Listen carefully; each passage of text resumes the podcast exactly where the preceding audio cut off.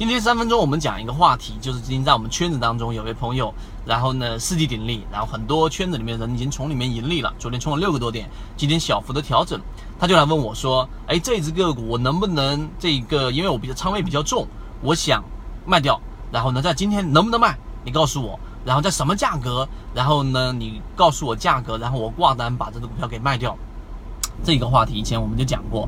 这个市场里面永远都是存在着一大批这样的人，但是如果你不把这种想想法根除掉，你不对自己的交易负责，可能真的你没有办法做到这一种资金体量做大，并且持续的盈利。那么今天我们就用三分钟来讲我们下一节直播课里面去提到的一个内容，就是这个市场它没有同情，它也不相信眼泪。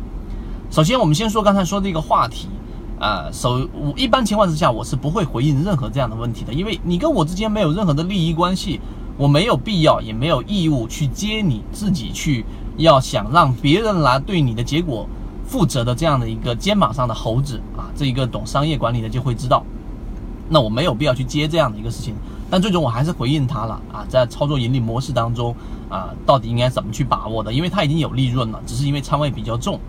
但这个市场永远都是不相信眼泪的。你如果说希望你的这一种交易结果用别人来负责，即使你自己没有意识到，啊，最近我们在看这个《我们与恶的距离》，这个是台湾的一部啊非常现在近期比较火的一部剧啊，被国外买去了。那这里面就讲到一个事情，就是所有的啊，但这个比喻不太恰当。精神病患者最难去治疗，或者说有潜在精神病，就因为现在社会人压力太大了，潜在精神病或者说有精神病很难治疗的这一种情况，就是自己没有病史感，就是我自己压根不觉得我有病，我不觉得我有压力，我不觉得我有任何问题，这种情况下是最难治疗的。那刚才我说这个话题是什么？我就是想告诉给大家，你一定要去跳脱自己的情境，去了解你自己到底存不存在我们历史以往所讲过的大部分散户亏钱根本原因里面的这种心理。刚才我讲这种就是希望别人对我的结果负责。我原来不太确定，然后我我一定要问到某一个人，我自己觉得很厉害的人，他给我一个结果，好，那最终对了，他很牛；错了啊，他不行。这其实就是一种责任的转移，责任的转接。那愿意去接这样盘的人，他一定想希望从你的口袋里面去拿到利益，而我们彼此之间没有。这是第一个我们要讲的话题。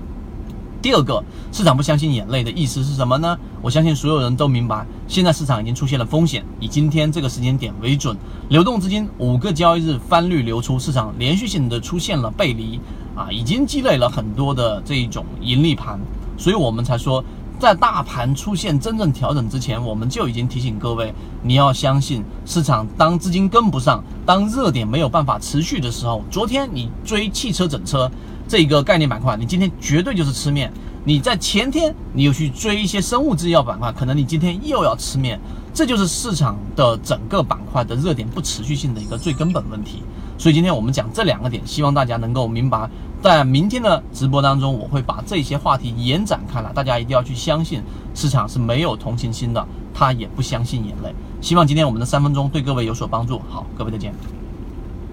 如果你也想完善自己的交易系统，可以入圈系统学习 MACD 七幺二。今天讲这么多，和你一起终生进化。